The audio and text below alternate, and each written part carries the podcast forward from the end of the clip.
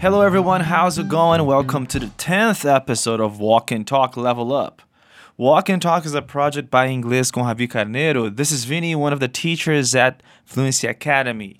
How's everybody doing today? You guys doing okay? Are you ready to learn some expressions with me? So, today our dialogue is about teenagers. We have here two parents talking about how teenagers can be moody sometimes. If you don't know what that means, I want to invite you to listen to this whole episode of Walk and Talk Level Up to learn not only this expression, but some more. So, first, let's check this dialogue out. My son is in a bad mood these days. He's a teenager, isn't he? Teenagers tend to be moody and over the top. Yes, my son will argue at the drop of a hat. He's becoming a loose cannon. Perhaps you need to sit down and have a nice and calm chat with him. If I can ever get him to sit down for a minute, he's always off doing something. It's not easy to control teenagers. Once they've made up their minds, there's no stopping them. Yo, listen to it one more time. My son is in a bad mood these days. He's a teenager, isn't he? Teenagers tend to be moody and over the top. Yes, my son will argue at the drop of a hat. He's becoming a loose cannon. Perhaps you need to sit down and have a nice and calm chat with him. If I can ever get him to sit down for a minute, he's always off doing something. It's not easy to control teenagers. Once they've made up their minds, there's no stopping them. So, we have here two parents talking about how teenagers can be moody sometimes. The guy says, My son is in a bad mood these days. So, bad mood means to have an angry or irritable state of mind. Repeat after me. My son is in a bad mood these days. Say it again. My son is in a bad mood these days. Great. His friend then says, He's a teenager, isn't he?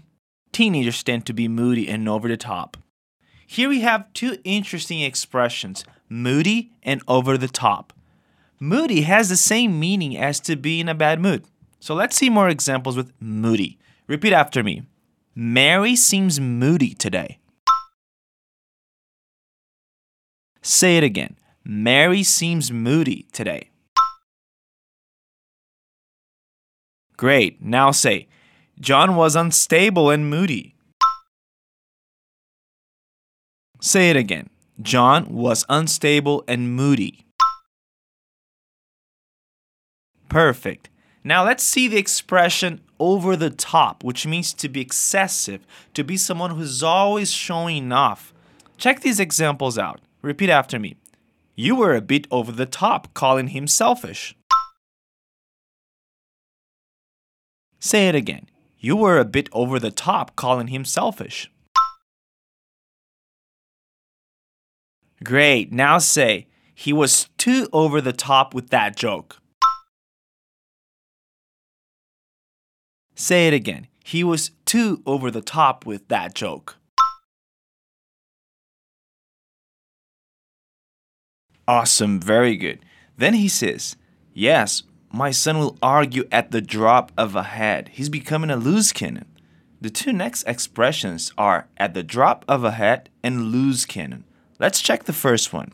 At the drop of a hat, which means immediately, rapidly, freely, and sometimes with little provocation, which exactly what this teenager is doing. Check these examples out. Repeat after me. She loses her temper at the drop of a hat. Say it again. She loses her temper at the drop of a hat.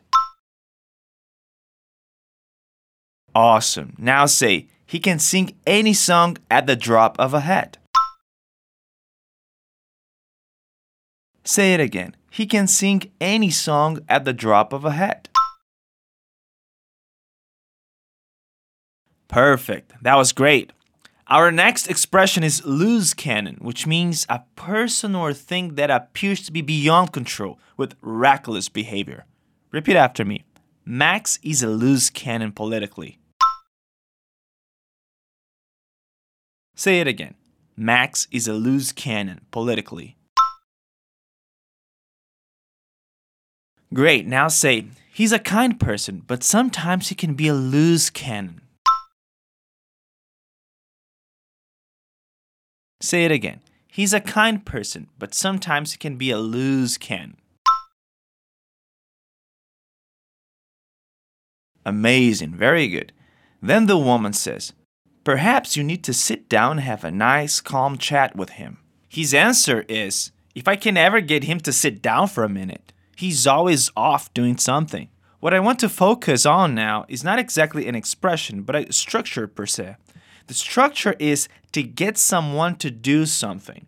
He says, If I ever get him to sit down for a minute, that means if he was ever able to get his son to sit down for a minute. So basically, to get somebody to do something is to make them do something you need. Let's check some examples. Repeat after me. I need to get him to work with Mary.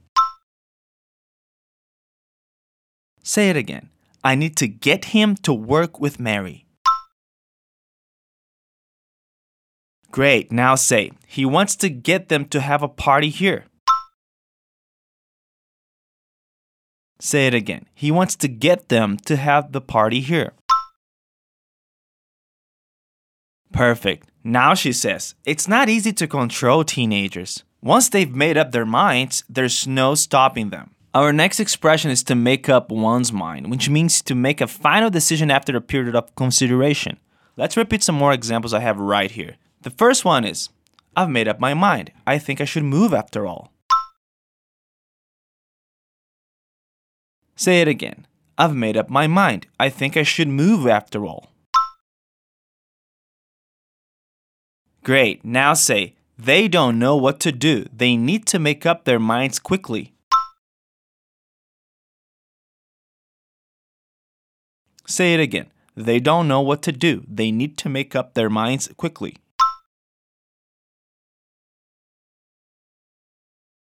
Awesome. Now let's listen to the dialogue one more time. My son is in a bad mood these days. He's a teenager, isn't he? Teenagers tend to be moody and over the top. Yes, my son will argue at the drop of a hat. He's becoming a loose cannon. Perhaps you need to sit down and have a nice and calm chat with him. If I can ever get him to sit down for a minute, he's always off doing something. It's not easy to control teenagers. Once they've made up their minds, there's no stopping them. Nice. So today you've learned seven new expressions. Here they are bad mood, moody, over the top, at the drop of a hat, loose cannon, to get somebody to do something, and to make up one's mind. Well, that's really great, isn't it, guys? I want to thank all of you for listening to our podcast. Don't forget to follow us here. We've got two new episodes every Wednesday, okay? So I'll catch up with you next episode, guys. Have a good one, folks.